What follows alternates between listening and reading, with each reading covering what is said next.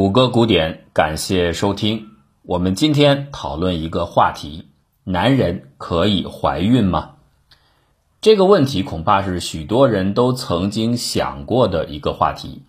文学、影视作品里经常出现这样的主题，许多都是以搞笑或者反讽性别间权力不平等为目的。科幻创作当中，这样的情节更是司空见惯。主要是提示人们繁殖的模式可以具有高度的多样性。输入 malepregnancy 点 com 可以打开一个网站，在这里边有一个叫做李明伟的实验者正在直播男性妊娠的实际实验状态，会觉得吃惊吗？但是这个网站2008年就已经存在了，所以它其实只是作者恶搞的一个玩笑。真实的男性妊娠可行吗？理论上来说可行，而且有两种解决方案。第一种方案叫做异位妊娠，简单的来说就是用肚子里的其他部位，而不是子宫来容纳胚胎。在正常情况下，女性的卵子受精以后会沿着输卵管移动进入子宫内，在里边找一个舒适的地方着床，逐渐发展成为胎儿，最后分娩。但有的时候，卵子会意外的植入子宫以外的地方，而且这种情况里边，超过百分之九十多都是停留在输卵管内。输卵管妊娠发生之后，在起初身体的反应就好像是正常怀孕一样，激素同样被释放。你如果做妊娠测试，会呈现阳性，但是卵子非常非常难以在子宫以外正常的生长。而且这对孕妇的健康有致命性威胁，所以临床上必须及时处理。可是我们现在讨论的是男性怀孕问题，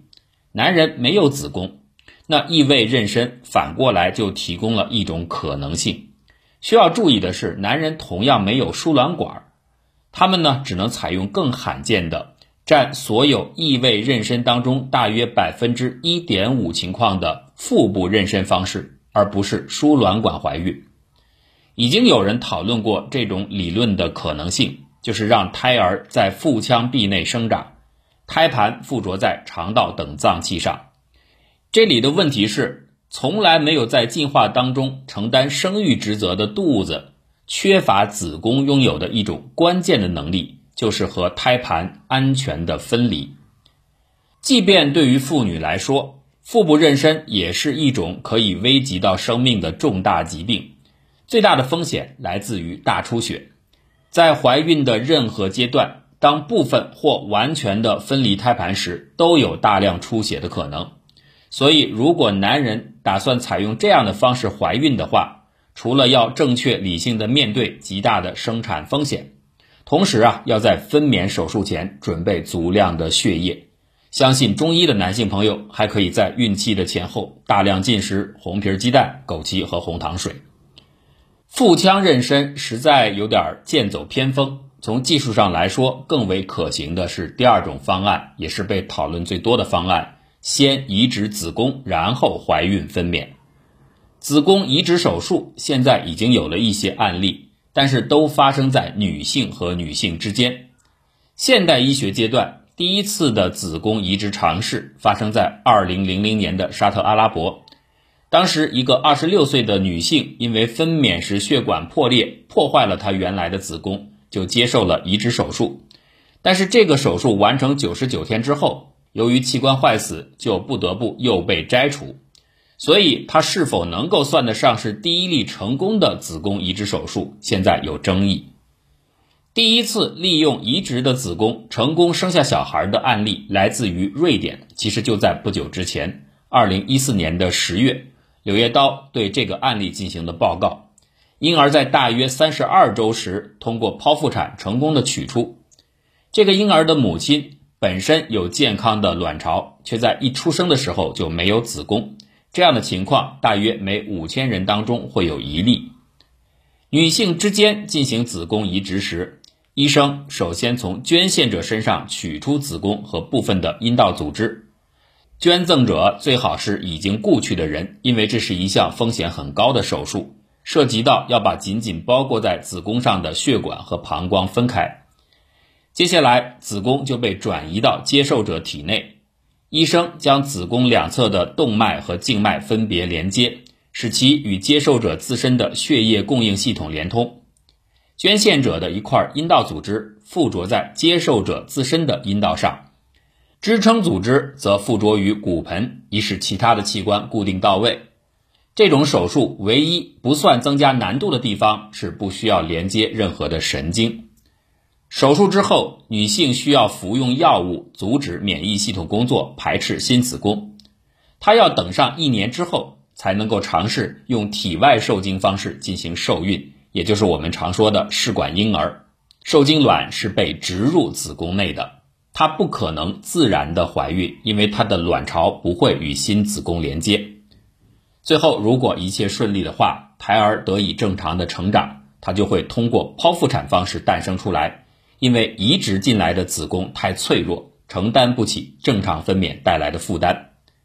被植入子宫的母亲可以保留这个子宫，完成一到两次的怀孕，然后医生就必须将其切除，否则的话，长期使用抗排斥药物，压抑免疫系统，会大大增加感染的风险。以上的这些流程，原则上也可以适用于男人。正如一些医学界的极端乐观派所说，也许明天就可以开始男性移植子宫，成为真正的生父的实验。但绝大多数的研究者都认为，这样的实践，即便是对女性来说，都只有寥寥数例，更不要说生理结构完全不搭配的男性。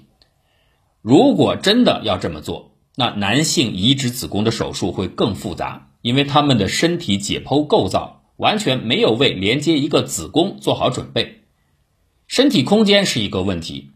即便你最后同样采用剖腹产来解决分娩环节，那中间需不需要对男性的骨盆进行重整，以适合一个胎儿的体积需求，目前没有准确的答案。不要真的以为啤酒肚和怀一个小孩是一回事儿。此外，即便空间问题能够被处理，男人还有一个天然缺陷，就是没有孕期所需的各种激素。激素是人类重要的通信调节系统，对于怀孕生产这么一件大事儿来说，繁忙的激素调节对调动体内资源和处理程序是必不可少的。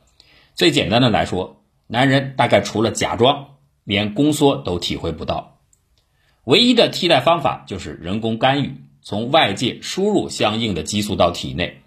这当然不是不可以，但究竟会有怎样的成效，目前无法定论。尽管人类对于更年期妇女的受孕已经积累了一定的激素干预经验，最大的难点恐怕还得说是不确定的风险。这样的激素方案对于移植了子宫的男性会有怎样的生理影响？这需要更多的研究才能够确定，而前提是。这种研究真的可以开展，所以啊，还是生物伦理学家格林麦基说的有道理。问题不是男人能不能做到，而是如果一个男人真的成功怀孕了，他能不能活得下来？